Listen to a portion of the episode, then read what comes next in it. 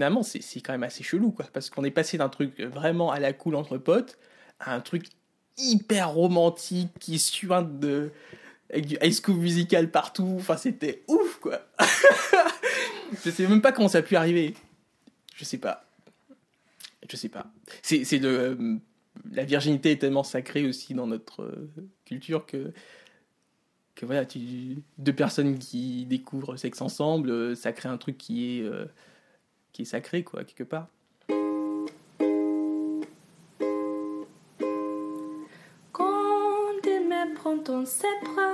On rejoue toujours les histoires d'amour qu'on aime, tu sais. Donc à partir du moment où on avait acté qu'on était amoureux, eh ben on regarde dans les modèles qu'on a autour de nous.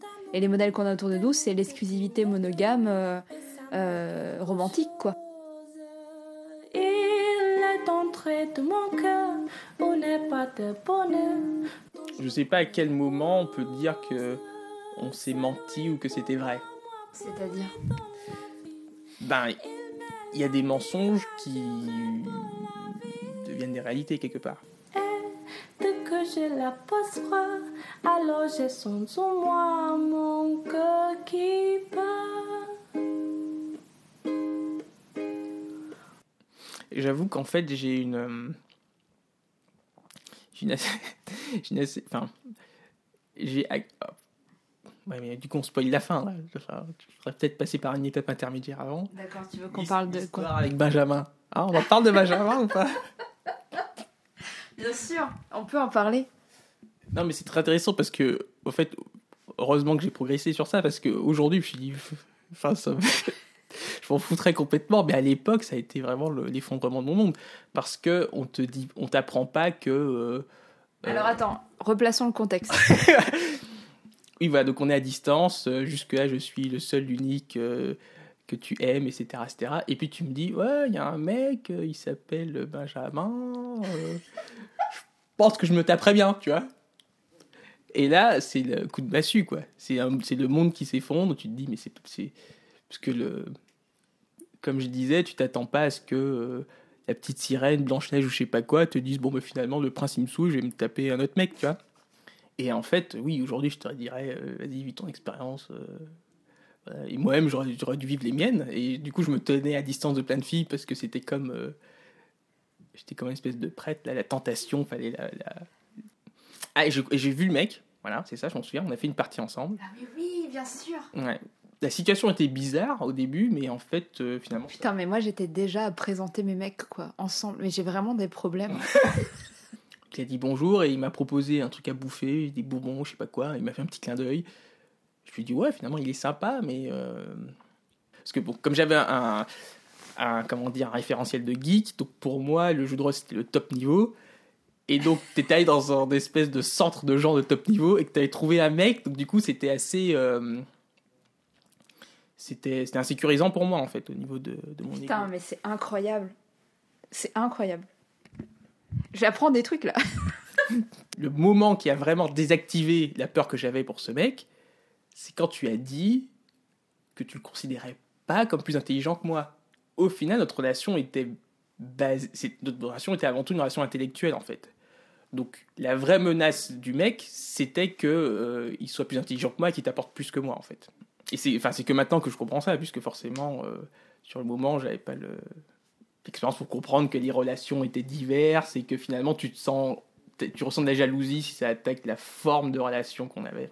Quand j'étais là ça, allait mieux mais dès que je suis reparti ça allait ça ça re-allait pas bien. Et puis ça ça, ça a recommencé à pourrir jusqu'à ce que tu viennes en Martinique. À ce moment-là euh, tu voulais rompre. Comme j'avais pas les armes pour euh, ben, théoriser le polyamour comme je le fais aujourd'hui, il y avait vraiment un côté euh, bon, ben, peut-être que ça veut dire qu'en fait je suis plus amoureuse de Rivan. Enfin, parce que moi, en fait, à chaque fois que je faisais un stage, je le faisais en Martinique pour te voir. Il y avait un côté, euh, tout, mes. Il y avait le décalage horaire où je t'appelais. Pour que, pour que je puisse t'appeler, il fallait que je sois levée à 4 heures du mat. Et toutes ces choses-là, en fait, qui étaient vraiment des, des enjeux hyper difficiles pour moi. Et euh, j'avais envie euh, que ça cesse. Et du coup, euh, tout ça faisait que j'avais fait une petite liste dans l'avion qui m'a amené en Martinique pour pouvoir t'expliquer pourquoi je voulais qu'on se sépare. Et quand je te l'ai lu, tu as fondu en larmes et j'étais complètement démunie face à ça. Je ne savais pas, je m'attendais tellement pas. Et donc, bien sûr, j'ai rétro-pédalé de ouf. Et, euh, et du coup, euh, j'ai euh, j'ai raconté qu'en fait, euh, tout allait euh, bien se passer et que ça allait aller très bien. Et, euh, et je suis repartie en mode c'est bon, c'est l'amour de ma vie, tout va bien se passer. et euh, dès que j'étais euh, à Bordeaux et que, euh, et que euh, j'étais confrontée exactement au même souci euh, euh, qu'avant, et ben je me suis dit, bah non, en fait, ça va pas bien se passer. Et donc je t'ai appelé et je t'ai requitté. Voilà. C'est moi qui t'ai appelé. Oui, enfin, peu importe. Ah non, ah non, pas peu importe. D'accord. Parce que j'étais en train de réviser, il me restait très peu de temps avant mes concours, j'étais en train de réviser et je me suis dit, oh tiens, je vais appeler Lina pour savoir comment elle va. Et là, je me suis dit, j'aurais jamais dû faire ça, quoi. Parce que je visais une école à Bordeaux qui était euh, plutôt euh, prestigieuse pour être avec toi, en fait. Et c'est et c'est là, en fait, que j'ai trouvé qu'il y avait eu euh, une énorme trahison, en fait. C'est-à-dire que la personne en qui, euh, qui était censée avoir confiance en moi me disait, bah en fait, tu vas pas y arriver, donc euh, autant rompre, quoi. Tu vois, avant, avant même les résultats du concours. D'accord. Tu sais que je n'ai aucun souvenir de cette école à Bordeaux. Je me demande si, effectivement, du coup, c'était moi qui n'y croyais pas, ou si c'est toi qui ne me l'as jamais dit. C'est ça qui était ouf, c'est qu'en Ah oui, plus, voilà. on voulait la même chose et on n'a pas été capable de le verbaliser de façon claire, quoi. On n'a pas été capable de dire, en fait, on a tous les deux envie de se taper d'autres gens Mhm. et juste, est-ce qu'on peut en parler cinq minutes et l'accepter et bien le vivre et voilà. Ouais. Ouais, c'est sûr, mais c'est sûr que le- première relation amoureuse, première fois, le sexe euh, l'un pour l'autre, etc. Enfin, c'était, ça faisait beaucoup trop de barrières pour pouvoir y aller comme ça, quoi. Les, les- les émotions me touchent rarement directement, en fait. Euh, et du coup, le fait que euh, à ce moment-là, pour une fois, pour une rare fois, en fait, je me livre entièrement à toi, je te montre entièrement ma détresse, et que tu me dises, bon bah je m'en fous. je résume, hein, je résume. ben, euh, c'est comme si, euh, c'est comme si tu vois, t'avais le, le petit coquillage qui commençait à s'ouvrir, tu vois, avec le petit cœur au centre, et puis tu fasses ah, coup de couteau dedans, tire dans ta gueule. Et c'est là que, enfin, c'est là qu'on voit finalement le l'importance du sens. Enfin, en tout cas pour moi, c'est que ça a été plus dur que certains décès en fait. C'est-à-dire que il y a des décès pour moi qui, bien sûr, sont qui ont été très durs, mais quelque part, je savais que c'est dans un certain ordre des choses. C'était des personnes âgées, elles avaient beaucoup me manqué, etc. Mais j'arrivais à, le mettre dans un contexte, dans un cadre, ça. Mais là, en fait, euh, c'était euh, genre euh, tous mes repères qui pétaient, une ouverture émotionnelle. Première fois que je faisais une telle ouverture émotionnelle, et puis bam, coup de couteau dedans, une amie qui me trahit euh, profondément. Enfin, il y avait tout qui a pété en même temps, quoi. Et puis aussi, c'était ton mec de l'époque qui voulait pas trop que tu me parles, et du coup, euh, j'avais pas eu le temps d'expliquer non plus, toi. Ah oui, carrément. En fait, je suis passée euh, de l'influence que tu avais sur moi à l'influence que lui avait sur moi. Et euh, ouais, j'essayais juste de faire ce qui était bien parce que je me sentais juste comme une merde en fait de pas de pas être capable de gérer de pas être capable de pas être amoureuse de plusieurs personnes en même temps, de pas être capable de et toutes ces choses-là, c'était quelque chose que je vivais euh, vraiment comme des comme des hontes, tu vois. C'était pas du tout quelque chose avec lequel j'étais en accord comme je le suis aujourd'hui. Et donc en fait, moi, c'était euh, la, fin de notre relation, c'était euh, énormément de souffrance parce que je me sentais nulle d'avoir des sentiments pour d'autres personnes. Et donc euh, c'était, euh, je pense que j'étais, euh, je sais pas, je sais pas combien de kilos j'ai perdu entre le moment où j'ai quitté la Martinique et le moment où on s'est séparés. Mais je crois que j'ai perdu euh, 15 ou 20 kilos, tu vois. Donc, C'était vraiment euh, difficile. ben, c'est pour ça aussi que j'ai pas mal de mal à, me- à m'en souvenir, puisque, euh, puisque, euh, puisque j'ai oublié beaucoup de choses pour, pour m'en préserver. Et en fait, il y a quelque chose à ce moment-là de notre rupture qui a été, euh, qui a été très fort et qui rejoint un peu ce, que, ce qu'on disait tout à l'heure sur l'imaginaire antillais.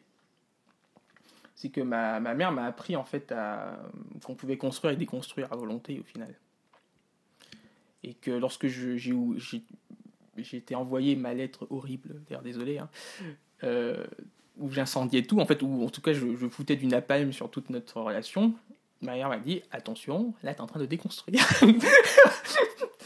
Merci Marlène. Donc en gros, elle a, elle, a, elle a été un petit peu comme un espèce de. Tu sais, comme dans les interfaces là. Êtes-vous sûr de vouloir machin? Oui, non. Tu vois, dit, attention, tu vas faire ça, ça, ça va entraîner ça, ça, ça. J'ai dit, ouais, je m'en fous. Voilà. Ce qu'on construit finit des fois par nous faire souffrir. Et que ce qui, ça prend du temps à déconstruire. Et qu'on est après libre de reconstruire autre chose, euh, une nouvelle narration en fait. Et en parlant de nouvelle narration, qu'est-ce qui s'est passé ensuite? La violence de ta réaction euh, parce qu'on peut le dire, tu as été extrêmement violent quand on s'est séparés. Mmh. Et, et, euh, et les, la violence dont tu as fait preuve à ce moment-là, j'ai pas été capable d'y faire face. Et donc j'ai absolument euh, coupé tout lien. Parce que ce qui était bizarre, c'est qu'à la fois tu m'insultais et tu voulais qu'on reste amis. Ça s'est pas passé dans le même temps. Hein. Oui, mais peu importe. En tout cas, c'était des, des, désirs contradictoires auxquels j'arrivais pas à faire face. Et donc j'ai. Et en plus, j'avais pas envie surtout. J'avais pas envie d'y faire face parce que je ressentais beaucoup de culpabilité. Et donc, du coup, j'ai fui. Et donc, euh, pendant trois ans, on ne s'est quasiment pas parlé. Et donc, il s'est passé deux choses euh, consécutivement qui ont fait qu'on s'est re-rapprochés. La première, c'est euh, la mort de ta mère. Et la deuxième, c'est la formidable personne qui partage ta vie aujourd'hui. en fait, j'ai toujours, eu cette idée que lorsqu'on. Enfin, à un moment, je, je, t'ai dit que je, que je t'aimais rationnellement et par défaut. Enfin, c'est pas dans la même phrase. Hein. Une fois, je t'ai dit que je t'aimais par défaut, tu l'as mal pris. Alors que je voulais dire qu'en fait, que c'était quelque chose pour moi qui était un repère, en fait, que c'était. Voilà. Euh, mais pas que je t'aimais parce que j'avais rien d'autre à me foutre sur la dent, et t'avais compris comme ça.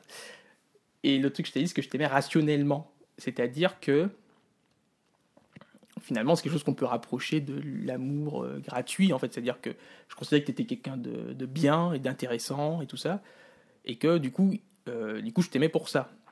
que, a priori, comme, comme cette personne n'avait pas changé, il n'y avait pas de raison que je ne t'aime plus. Effectivement, euh, même si j'étais un peu rayé de, de, ma mémoire et tout ça, j'avais gardé cette, cette, idée que c'était con en fait. C'était con qu'on puisse pas être amis parce qu'il n'y a pas de raison. En fait, ce qui est intéressant, c'est que je prends conscience des moments qui sont importants pour toi dans notre histoire et des moments qui sont importants pour moi, et c'est pas les mêmes. Et moi, par exemple, le décès de ta mère, c'est un des moments les plus importants, non seulement de notre histoire, mais aussi de ma vie. Puisque quand ta, ta mère est morte, tu me l'as appris, euh, alors je sais plus si c'est deux semaines ou deux mois plus tard, mais assez, assez tard en fait. Et, euh, tu m'as, et en fait, j'ai découvert que ta mère était malade et que ta mère était morte d'un coup. Et donc, euh, moi, j'aimais profondément ta mère. C'était quelqu'un euh, pour qui j'avais un immense respect et une profonde affection. Et c'était une des personnes que j'étais triste de perdre quand on s'est séparés. Parce que je savais qu'avec toi, je perdais aussi ce lien avec ta famille. Et notamment avec ta mère que j'aimais beaucoup. Et là, j'ai eu bah, du coup la certitude que ce lien ne serait jamais rebâti. Puisque, en fait, je l'avais, je m'étais dit peut-être qu'un jour on se réconciliera avec Rivan et que voilà. Mais en fait, là, c'était plus possible. Puisqu'en fait, euh, ta mère était morte. Et donc il y a eu cette espèce de d'évidence qu'en fait la vie elle est courte et que euh, et que en fait les gens qu'on veut euh, dont on a envie qu'ils soient dans notre vie, bah, il vaut mieux le faire maintenant, tu vois, parce que après c'est trop tard. Et, euh, et j'ai pas réussi à le conscientiser immédiatement parce que j'étais beaucoup trop fière. Mais il y a eu un chemin qui s'est fait et qui a été terminé par Brigitte quand elle m'a contacté un peu plus tard pour ton anniversaire. Mmh. Et donc, qu'est-ce qui s'est passé? C'est que tu fêtais tes 25 ans peut-être? Non. Oui, je crois, hein, c'est ça. Ouais, c'est ça. Donc tu fêtais tes 25 ans et euh, ta copine, qui s'appelle Brigitte, euh, m'a contacté pour que euh, je que je participe à une espèce de projet commun auquel elle avait rameuté tous tes amis. Mais en gros, en fait, Brigitte a vraiment fait en sorte qu'on se reconnecte. C'est-à-dire que elle, elle m'a, dit, écris quelque chose à Rivan. en fait, t'es importante pour lui. Et, euh, et elle m'a fait prendre conscience que tu étais encore important pour moi aussi, tu vois. C'est-à-dire que elle a eu ce lien euh, extrêmement fort en fait. Voilà. C'est vrai, je valide. et, euh, et, voilà. Et donc c'est pour ça qu'on qu'on a qu'on s'est recontacté et qu'on a et qu'on a eu ce moment où je suis venue avec mon mari chez vous. en plus, je revoyais Karine euh, donc ta sœur que j'avais pas vue depuis euh, je sais pas, 3 ou 4 ans. Et donc, euh, pareil, euh, personne extrêmement marquante dans ma vie, tu vois. Et je me retrouvais dans son salon avec, euh, avec ses filles que j'avais pas vues depuis mille ans et son mari que j'avais pas vu depuis mille ans. Et il y avait quelque chose de surnaturel. Et j'étais avec mon mari dans, dans son salon. Je crois que c'est un des moments en termes de.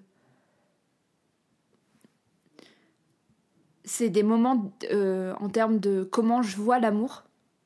Ce moment où je suis avec quelqu'un dont j'ai été extrêmement amoureuse et où en plus on a eu on s'est déchiré de façon extrêmement violente et on est là en train de manger des crêpes dans le salon de sa sœur avec euh, avec sa fille qui me fait un énorme câlin parce qu'en fait elle en a rien à foutre en fait. Elle de tout ce qui s'est passé et juste. Et tout ça existe et beau et juste. Et c'est grâce en plus à la meuf de, de, de, ce mec là qui euh, est la personne grâce à qui je suis végane aujourd'hui tu vois. Donc il y a un espèce de truc où c'est tellement beau tu vois on parlait tout à l'heure de romantisme et de, et de l'image qu'on a de l'amour mais je trouve que cette, cet amour là il est mille fois plus beau en fait que l'amour romantique Bah, il est plus sincère, plus, plus solide, plus proche de, de qui on est. Donc euh, oui, je suis d'accord avec toi. Bref, voilà. Euh, Est-ce qu'on a quelque chose à rajouter euh, Peut-être où on en est aujourd'hui? Ouais, j'allais dire. Bah, on fait un podcast sur mon lit, quoi. Ouais, aujourd'hui c'est à la cool. Après, je dirais que t'es t'es quelqu'un qui. euh, J'ai l'impression, en tout cas. euh, après, j'ai pas beaucoup essayé, mais j'ai mais j'ai l'impression que euh, le fait que tu, comme tu dis, tu tombes amoureuse facile, amoureux ou amoureuse du coup, on dit quoi? Comme tu veux. Ok, D'accord.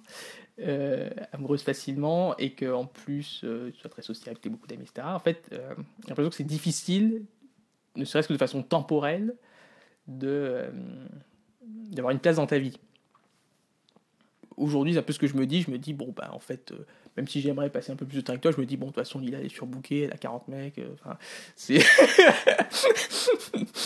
Elle n'a pas besoin de moi particulièrement, tu vois. Elle est, autonome, elle fait ses trucs. Et finalement, euh, c'est. C'est quelque chose qui allait. Enfin, voilà, enfin. Clairement, je, cherchais beaucoup trop à t'accaparer quand on était ensemble. Et, euh, c'était à l'encontre de qui tu étais, quoi. Par rapport à euh, notre passé, je pense que se revoir, parce que finalement, c'est comme tu as dit, on s'est pas revu beaucoup hein, depuis notre réconciliation. Donc se revoir dans un cadre où je suis une personne parmi d'autres,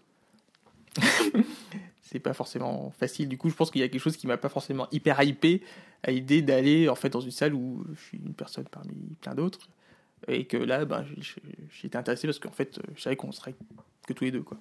Une relation privilégiée. D'accord. Donc, euh, c'est noté. Attends, attends, attends, attends, attends.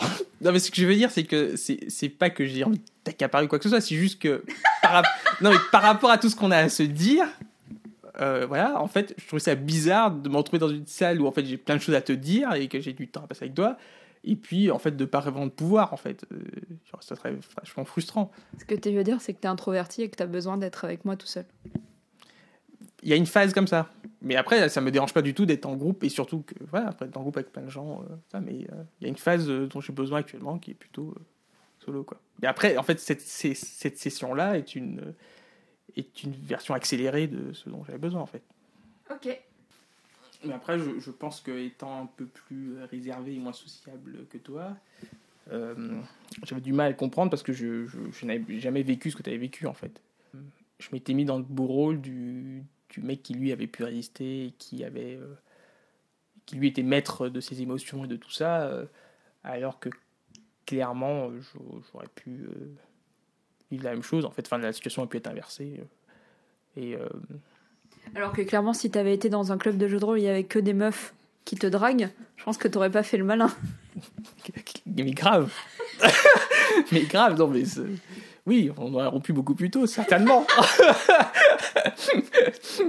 voilà, mais. euh, oui. Oui, et c'est vrai que du coup, euh, du coup on s'essentialise. Elle, euh, elle c'est une fille frivole, et moi, je suis droit et juste, alors que en fait, c'est plutôt les événements qui ont fait ça que, que vraiment qui on est, quoi. Bon, il se trouve que je suis vraiment quelqu'un de frivole, par contre. non, mais c'est vrai, je, je, je tombe amoureuse hyper facilement et ça, c'est vrai aussi. Mm. Eh ben, est-ce que tu veux rajouter quelque chose?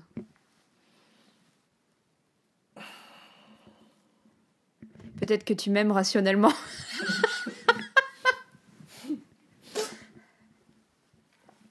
Bah oui, oui, oui, tout à fait. voilà. Mes, mes critères n'ont pas tellement changé, donc du coup, euh, et toi non plus, en fait, t'as pas tellement changé finalement. Hold me close and hold me fast. This magic spell you cast. This is la vie en rose. Non, je suis euh, la- le même pote à nichon, c'est ça que t'as dit tout à l'heure. Il y a qu'un vagin aussi, Ouais, ouais, c'est vrai. c'est important. C'est très... dont tu as été l'ouvre-boîte. Rappelons-le quand même. Ça vaut le coup de te rappeler. Ok. Euh, ok, bah, euh, je, je, sais pas comment je vais finir ce podcast. Tu veux rajouter quelque chose ou pas? Give your heart and soul to me, and life will always be la en rose.